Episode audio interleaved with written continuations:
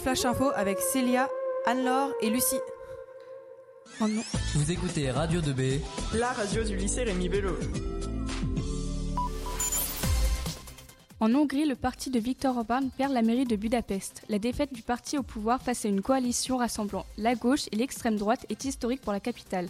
La formation du Premier ministre, ultra-conversatrice, ne concerne que 13 des 23 plus grandes villes du pays.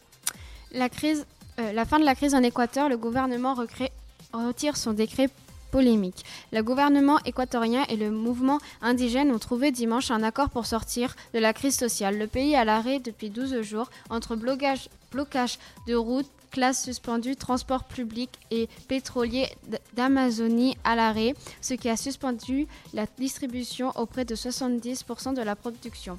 Il a, aussi, il a aussi été secoué par une vague de manifestations avec depuis le 3 octobre 7 morts.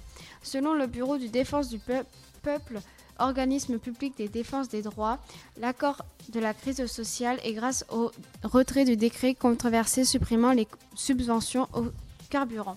Les mesures appliquées dans tous nos territoires sont levées, a confirmé le président de la Confédération des nationalités indigènes de l'Équateur. Après cette annonce, des milliers de personnes sont descendues dans les rues pour célébrer la nouvelle avec le drapeau jaune et blanc et rouge de l'Équateur. Le typhon, du, le typhon Agibis au Japon.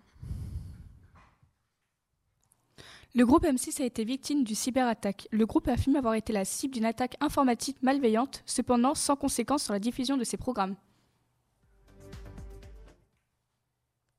Le typhon Agibis au Japon. Un typhon du nom d'Agibis a frappé le Japon dans la nuit de samedi à dimanche et a provoqué plus de 30 morts des rafales de près de 200 km/h, des pluies monstrueuses, des glissements de terrain, des inondations.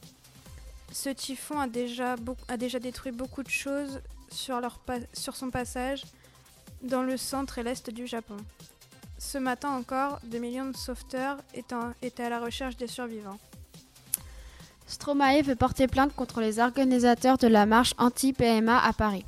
Où est ton papa? Dis-moi où est ton papa Ce refrain très connu de Papa Outé, tube du chanteur, a été diffusé lors de la manifestation contre la PMA à Paris. Il servait de musique d'entrée sur scène pour différents intervenants chargés de dire pourquoi ils étaient opposés au projet de loi du gouvernement. Le quotidien, l'émission de TMC, a également appelé qu'utiliser un morceau pour un événement public, nécessite une autorisation au préalable, démarche qui n'aurait pas été effectuée par les anti-PMA. Le prix Nobel d'économie a été attribué aujourd'hui à la, franco-américaine Esther Duplo et à deux Américains pour leurs travaux sur la, sur la réduction de la pauvreté dans le monde. Le boxeur américain Patrick Day est dans un état critique après avoir été mis KO. Il a été évacué inconscient après un combat samedi soir à Chicago. Le Home Office, le ministère de l'Intérieur britannique, se félicite, du nombre ressortissants européens installés au Royaume-Uni qui ont déjà obtenu leur nouveau statut de résident. Mais tout le monde est loin de partager son analyse de la situation. Selon le Home Office, plus de 1,5 million de ressortissants européens installés au Royaume-Uni ont déjà obtenu leur nouveau statut de résident. Ceux qui n'avaient pas demandé leur passeport britannique se sont soudain retrouvés en situation illégale.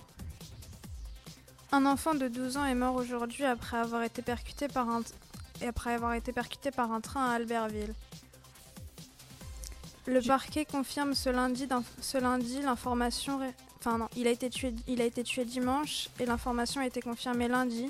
Donc aujourd'hui, révélée la veille par Dauphine libérée. La victime se trouvait sur la voie ferrée en compagnie de ses amis, qui sont sains et saufs. Une enquête de police a été ouverte pour préciser les circonstances de l'accident. Jusqu'à 13 ans de prison pour les indépendantistes catalans.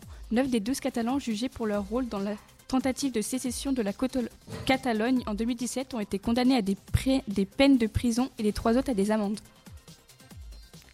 Merci beaucoup les filles pour ce flash info.